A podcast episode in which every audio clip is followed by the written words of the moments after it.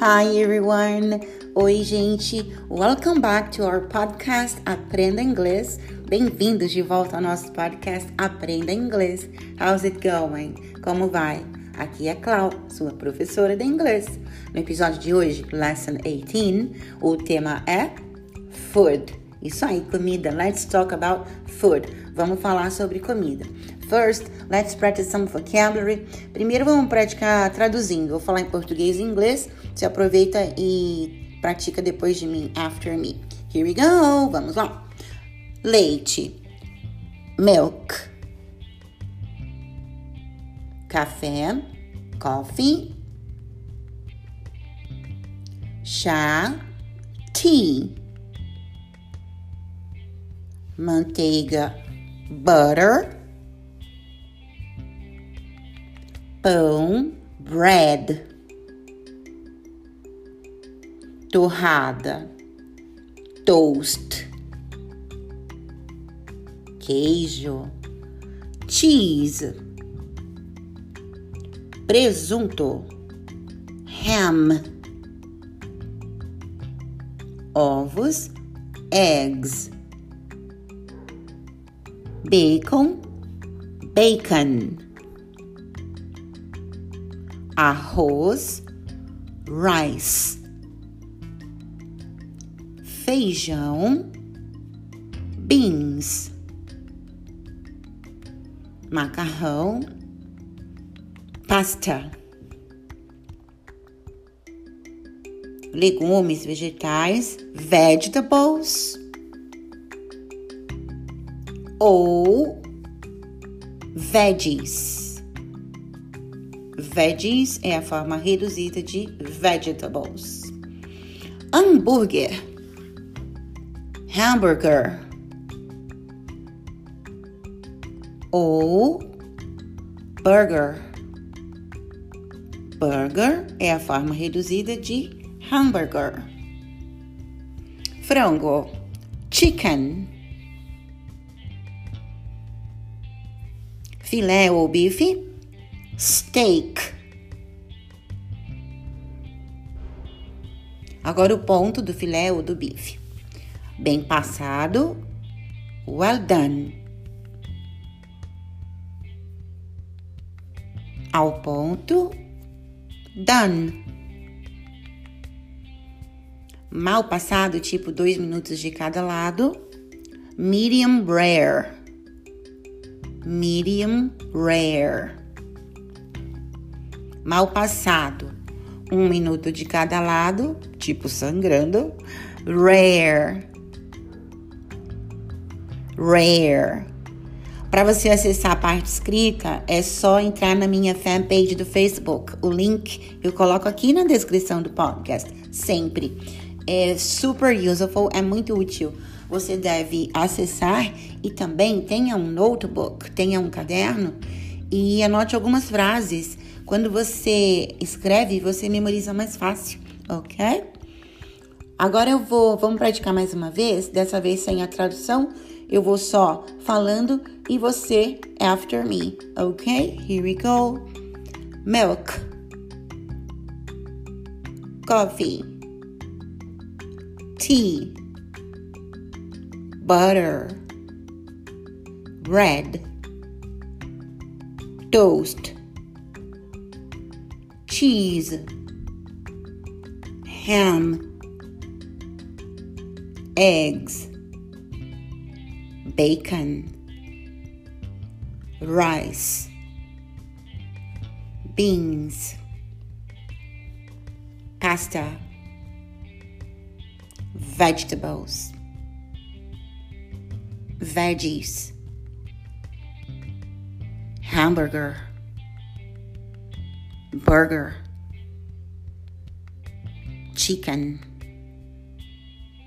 steak. Well done. Done. Medium rare. Rare. Esse R aí É o famoso R de porta. Rare. Okay? Alright, now some useful phrases. Agora, algumas frases úteis. Vamos usar cada um desses alimentos ou bebidas que a gente botou aqui na lista e vamos nos expressar. Por exemplo, começando com o leite, né? Eu vou dizer assim: eu bebo leite toda manhã. E você aproveita e já diz depois de mim, após a tradução. I drink milk every morning.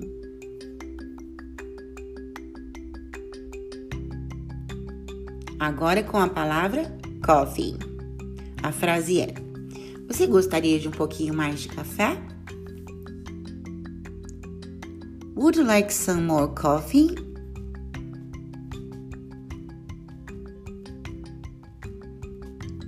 Agora com a palavra tea. Eu gosto de limão no meu chá.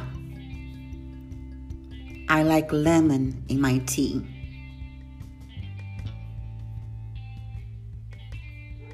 Com butter, manteiga. Quer manteiga na tua torrada? Do you want butter on your toast? Agora com toast. I don't want a butter on my toast. Eu não quero. Eu não quero manteiga na minha torrada. Bread. Eu não gosto de pão. I don't like bread. Queijo, cheese. Qual é o seu queijo favorito? Qual é o seu queijo preferido? What's your favorite cheese?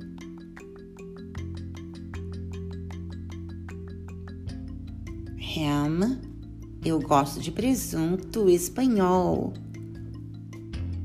I like Spanish ham. Boba eu, né? Spanish ham deve ser o melhor do mundo. Hum? Ok, now eggs. Preciso de dois ovos para minha panqueca. I need two eggs for my pancake.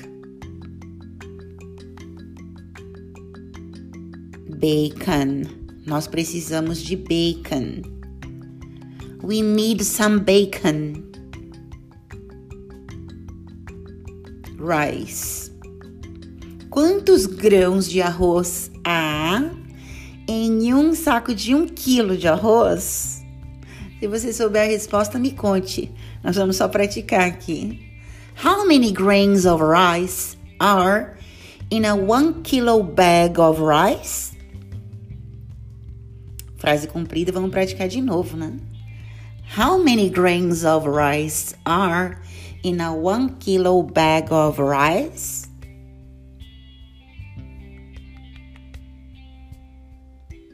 Beans. Por favor, coloque os feijões para cozinhar. Por favor, coloque o feijão para cozinhar. Please, put the beans on to cook. Pasta. Coloque o molho sobre o macarrão. Pour the sauce over the pasta.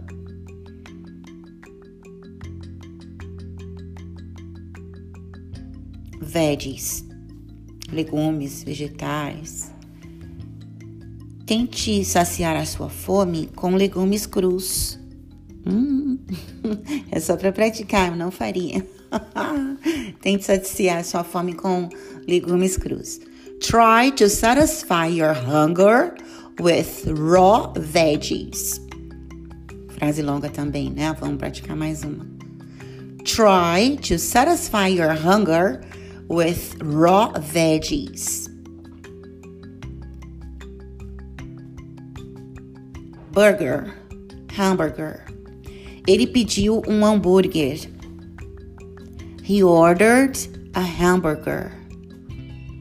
He ordered a hamburger. Order é um verbo que significa colocar um pedido, pedir. Sempre que você faz esses pedidos de comida ou mesmo na empresa, né, que você coloca um pedido de compras, o verbo é order. Por isso que o pedido de compra, aquele que origina todo o processo, em inglês a gente abrevia é, PO, né? Purchase Order. Pedido de compra. Aqui no Brasil, tudo começa na nota fiscal.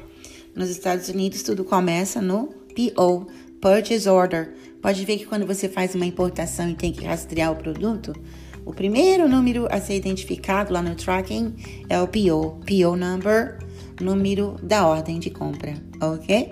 E também no dia a dia, quando a gente faz os nossos pedidos para uh, iFood, etc., order é o verbo pedir, colocar um pedido, ok? Eh, seguindo agora com a chicken, frango. Você vai assar o frango? Are you going to roast the chicken? One more time, mais uma vez. Are you going to roast the chicken? Agora com bife ou filé. Como é que você gosta do teu filé? Como é que você gosta do teu bife? How do you like your steak? Bem passado? Well done. Ou seria ao ponto? Ao ponto? Done. Mal passado, aquele que você passa two minutes de cada lado. Medium rare.